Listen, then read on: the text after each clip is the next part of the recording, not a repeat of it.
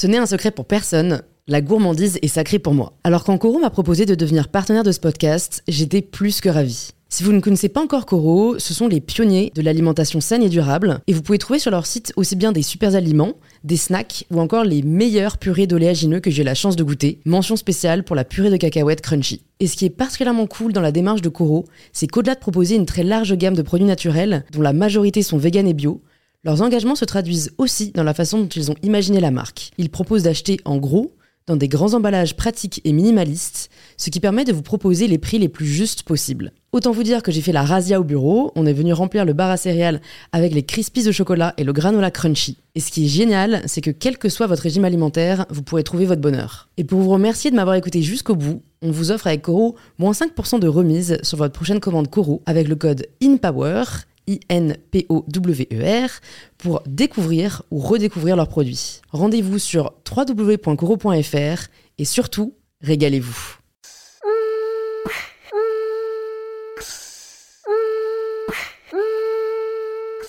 Bonjour à tous et bienvenue sur In Power, le podcast qui vous aide à prendre le pouvoir.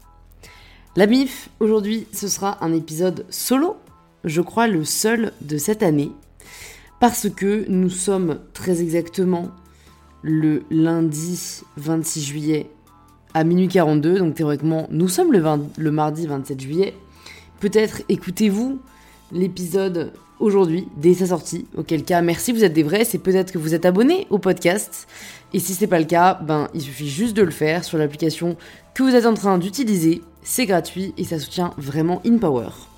Donc maintenant que tout cela est dit, euh, je vais vous partager un peu le, programme de cet épisode, à savoir une prise de recul sur, euh, sur cette année, sur ce que m'ont apporté euh, tous les, toutes les conversations que j'ai pu avoir avec mes invités et donc les, les 50 épisodes de podcast qui sont sortis sur InPower pendant, pendant toute cette saison de podcast.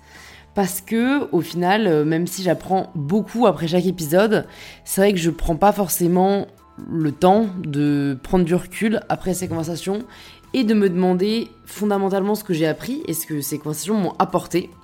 Donc je me suis dit que pour clôturer cette saison, euh, parce que du coup en août euh, il y, aura, des rediffusions d'épisodes, mais les nouveaux épisodes, la nouvelle saison débutera en septembre. Voilà, je me suis dit que c'était un moyen assez cool de terminer, donc j'espère que ça vous plaira. Euh, parce que du coup, pour, euh, pour un peu préparer cet épisode, euh, peut-être le seul épisode que j'ai préparé cette année, je suis remontée dans, mes, épisodes du coup de, bah, l'année et j'ai essayé de bah, me remémorer au final les échanges que j'ai pu avoir avec mes invités. et ce qui m'a fait le plus réfléchir après, après ces échanges et ce qui a infusé avec moi toute cette année et ce que, j'en ai retiré. Donc, euh, voilà, j'ai noté pas mal de choses. Euh, cinq enseignements, en fait, principalement, que je retire de mes conversations sur InPower. Et je vais commencer tout de suite avec un enseignement que j'ai réalisé, euh, notamment grâce aux, deux premiers épisodes que j'ai fait sur InPower bah, dans cette saison, donc en septembre dernier, avec Jonathan Lehman, qui se définit comme un étudiant du bonheur.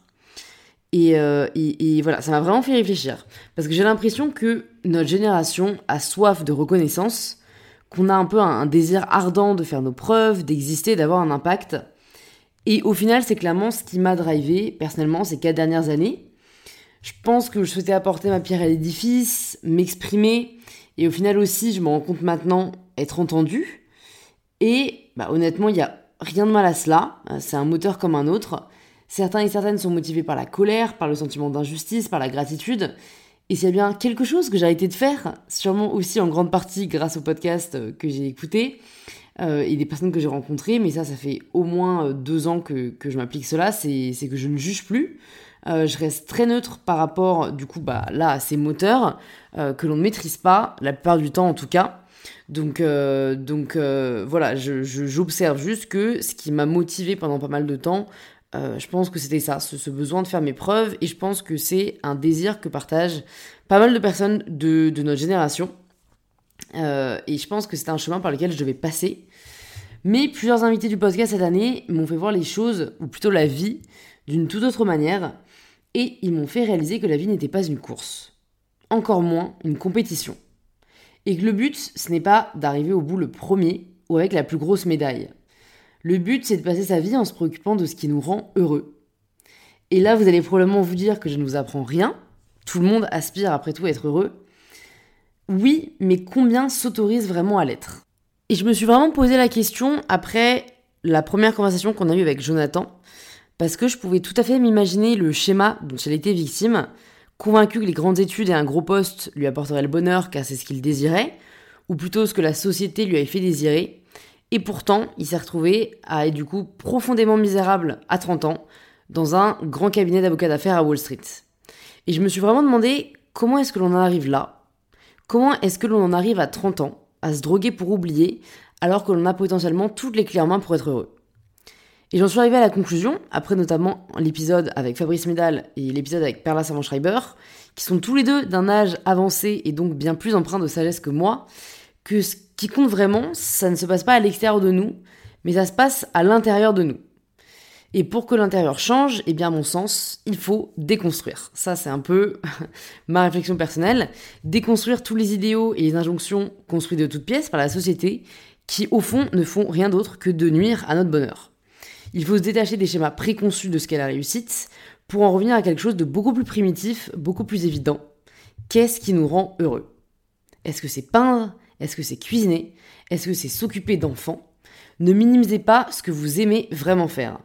On a tendance à penser, encore à cause de la société qui érige la hustle culture en modèle, que ce qui n'est pas productif, ce qui ne produit pas de résultats, ne vaut pas le coup d'être considéré. Fuck no, femme Aucun loisir, aucune passion, aucun centre d'intérêt n'est négligeable. N'oubliez pas ce que l'on s'est dit juste avant, pas de jugement de valeur, ni envers les autres, ni envers vous, ni envers les activités que vous appréciez. Lire, c'est putain de cool. Si vous voulez passer votre vie à lire, allez-y. Devenez bibliothécaire, ouvrez une librairie, postulez dans une maison d'édition. Vous avez le droit. Ça m'a aussi interpellé quand j'ai rencontré, enfin rencontré sur les réseaux, Claudia, qui a fondé No Diet Club. Euh, ce sont en gros des food tours dans Paris et dans d'autres villes maintenant. Euh, quand j'ai regardé un peu ce que faisait No Diet Club, je me suis dit, bordel, c'est dingue. La meuf a fait d'un des trucs les plus cool au monde, manger, sa vie et son métier. Elle teste des nouveaux restos tous les jours, elle les partage sur les réseaux, elle les fait découvrir aux gens, et c'est brillant. Et elle ne s'est pas dit non mais voyons, manger c'est pas un métier. Elle s'est juste dit qu'est-ce que je préfère faire le plus au monde? Manger. Ok, je vais en faire mon quotidien. Queen, Claudia. Ça me fait penser que j'aurais été invitée sur le podcast. Le deuxième enseignement, qui après cette brève mais intense prise de recul m'est apparu, c'est que la meilleure formation, ça reste l'expérience. Là aussi, je le savais, mais sans trop le savoir non plus, biaisé par le propre système d'éducation d'où je viens, mais vraiment, avec les personnes que j'ai rencontrées cette année, c'est une évidence pour moi maintenant. Tellement de gens se limitent parce qu'ils n'ont pas fait telle ou telle étude dans un domaine. Et puis il y a Julien Sebag, que j'ai reçu sur InPower l'an dernier, qui n'a absolument aucune formation en cuisine et qui est aujourd'hui l'un des chefs les plus en vogue à Paris. Il a 28 ans et il est à la tête de 4 restaurants. Tout ça parce qu'il a décidé d'y croire, de toquer à la porte de chef pour apprendre, en mettant son ego de côté et en commençant tout en bas de l'échelle. Croyez-moi, si quelqu'un qui souhaite devenir chef a pu arriver sans aucune formation en cuisine, mais juste avec l'expérience qu'il s'est créée, vous pouvez parvenir à tout. Et ça rejoint un autre enseignement qu'ont partagé Charles et Ava dans la conversation que l'on a eue ensemble. Vous n'êtes pas obligé de travailler dans le domaine dans lequel vous avez étudié. On se sent un peu obligé en France de prouver que notre diplôme a servi à quelque chose. Mais la MIF, votre diplôme, il n'appartient qu'à vous. La société s'en contrefout de ce que vous faites après avoir fait des études d'archéologie et la Terre continuera de tourner si vous ne devenez pas archéologue après ça. Le système anglo-saxon est assez bien fait, euh, pour cela je trouve. Tu peux étudier la musique à l'université et bosser ensuite en finance, parce qu'il part du principe que les études supérieures t'apprennent juste à réfléchir, à analyser et à synthétiser ce que tu apprends à faire en soi, quel que soit le domaine que tu étudies.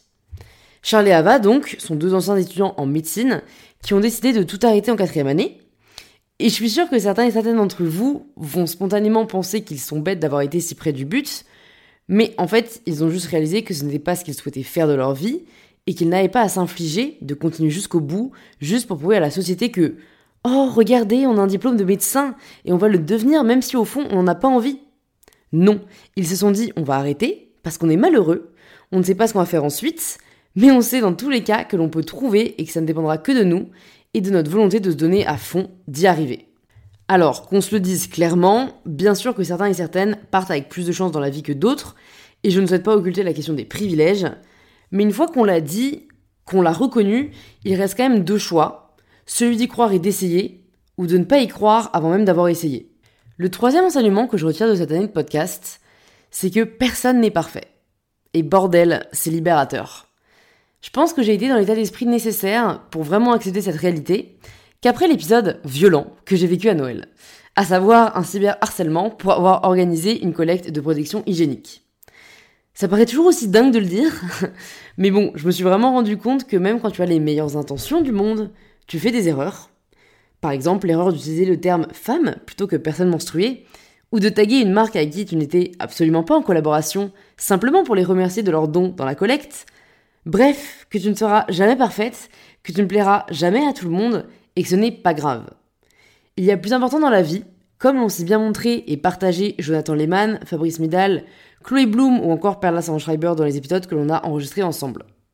Et plus vite on se libère de la pression qu'apporte la volonté d'être parfait, plus vite on libère notre potentiel qui n'est plus bridé par les exigences souvent absurdes qu'engendre la volonté d'être parfait et qui nous empêche souvent d'essayer tout court. Alors désolé de te décevoir, ô très chère auditrice ou auditeur de ce monologue philosophique, mais tu n'es pas parfait et tu ne le seras jamais.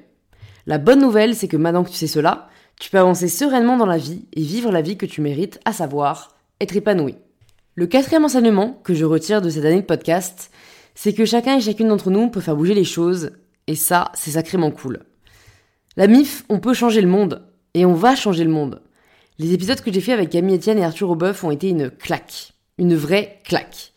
J'admire profondément ces deux êtres qui consacrent leur vie à sauver la planète, très clairement, et qui nous donnent les billes pour qu'on les aide à notre tour. J'avoue que c'est encore une réflexion que j'ai, encore en cours, de pourquoi certaines personnes sont aussi peu sensibles à l'engagement. Et là encore, j'insiste, c'est une réflexion purement philosophique, totalement neutre et exempte de tout jugement de valeur.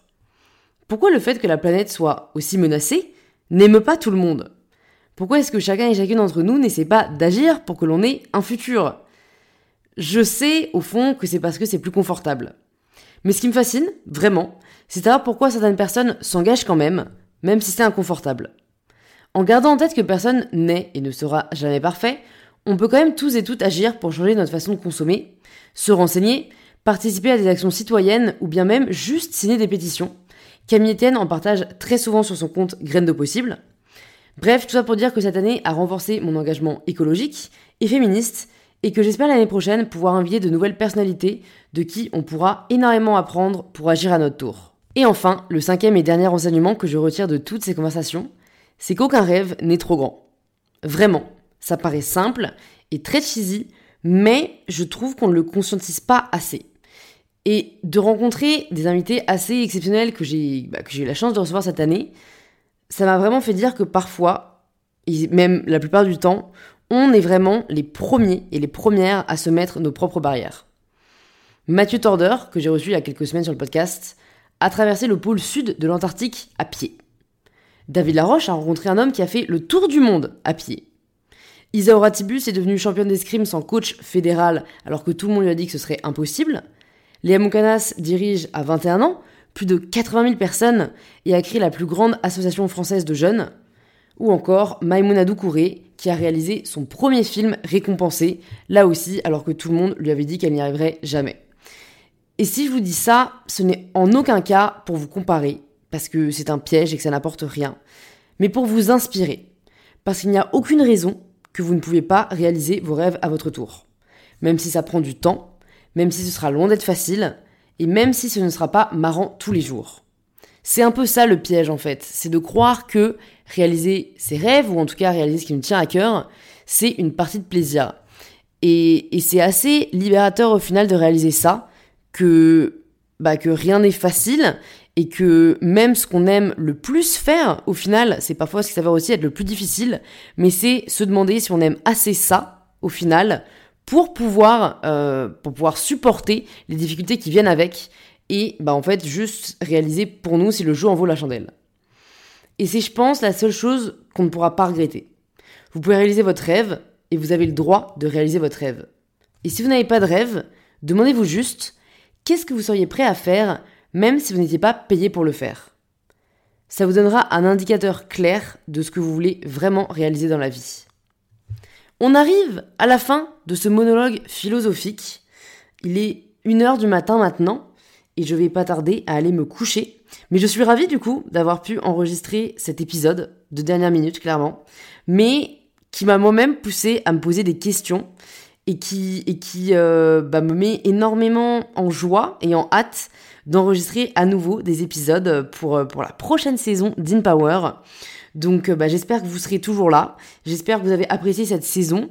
Euh, si c'est le cas, vraiment, n'hésitez pas à m'envoyer un petit message sur My Better Self, mon compte Instagram, euh, ou j'allais dire sur YouTube, mais c'est faux, on ne peut pas envoyer message sur YouTube. Donc vraiment, sur mon compte Instagram, je ne les vois pas tous, mais j'essaye de quand même regarder le plus possible. Et ça me touche toujours vraiment beaucoup.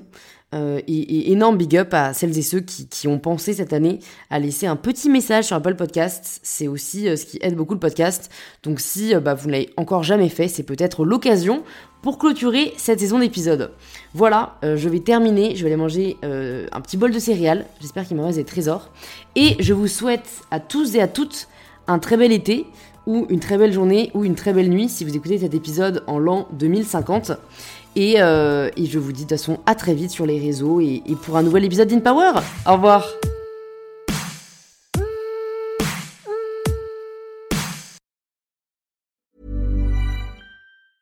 Mom deserves the best, and there's no better place to shop for Mother's Day than Whole Foods Market. They're your destination for unbeatable savings, from premium gifts to show-stopping flowers and irresistible desserts. Start by saving 33% with Prime on all body care and candles. Then get a 15-stem bunch of tulips for just $9.99 each with Prime. Round out Mom's menu with festive rosé, irresistible berry chantilly cake, and more special treats. Come celebrate Mother's Day at Whole Foods Market.